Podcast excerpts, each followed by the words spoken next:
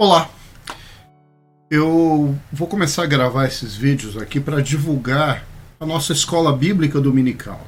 Eu sou o pastor Alexandre Neiva, eu sou da Segunda Igreja Batista, aqui em Pouso Alegre, Minas Gerais.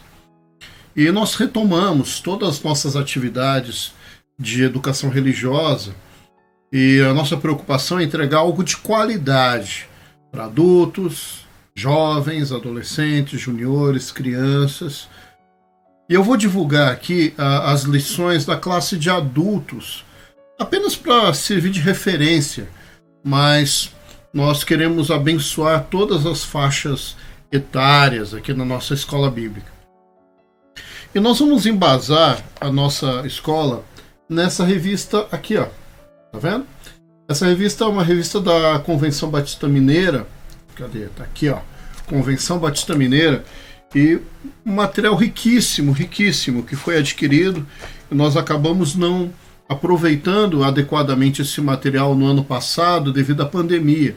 Então nós vamos retomar todos os estudos dessa lição. São 52 estudos, ou seja, um por semana até o final do ano. Uma benção, né? E o primeiro estudo, ele tem um título bastante interessante. Eles escreveram da seguinte maneira: a proto-igreja veterotestamentária, ou seja, a proto-igreja no Antigo Testamento. E aqui eu já queria te dizer uma coisa: nunca diga é, Velho Testamento, né? porque não existe um, uma Bíblia velha. Né? Existe uma aliança antiga e uma nova aliança. Nós somos o povo da nova aliança.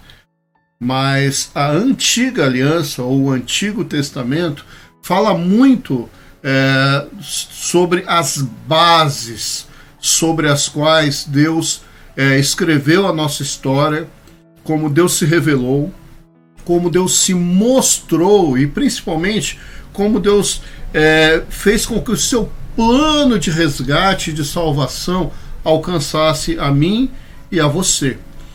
É, essa, essa primeira lição ela tem como objetivo mostrar que desde os primórdios, desde é, da criação, desde a queda do homem, desde das, dos, dos patriarcas, das primeiras comunidades, Deus já se mostrou como um Deus santo e um Deus que pede que nós sejamos também santos no sentido de separados então a nação de Israel, o povo hebreu, eles foram chamados para serem o povo exclusivo de Deus.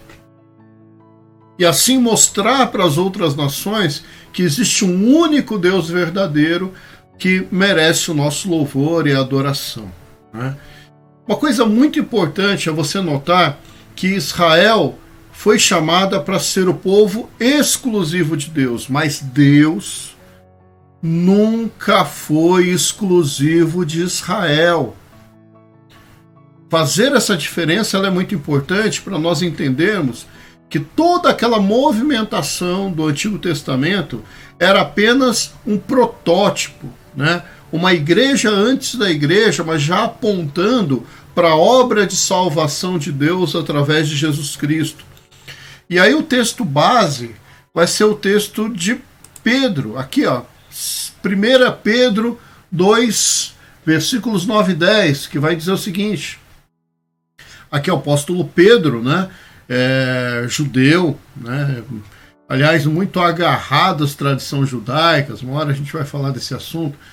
É, e ele vai escrever na sua carta geral, na sua carta universal, uh, o seguinte: Vocês, porém, são geração eleita, sacerdócio real, nação santa povo exclusivo de Deus para anunciar as grandezas daquele que os chamou das trevas para a sua maravilhosa luz. Antes vocês nem sequer eram povo, mas agora são povo de Deus. Não haviam recebido misericórdia, mas agora a receberam.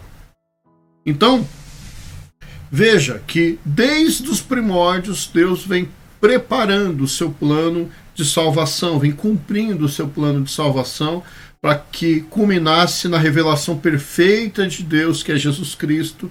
E a partir de Jesus, nós não temos mais uma nação testificando de Deus. Nós temos salvos, eleitos, escolhidos, separados de todas as nações que se inclinam para obedecer ao chamado é, que existe em Cristo. Então, meus amados, entenda isso. Desde os primórdios, Deus nos escolheu e desejou que nós fôssemos um povo separado.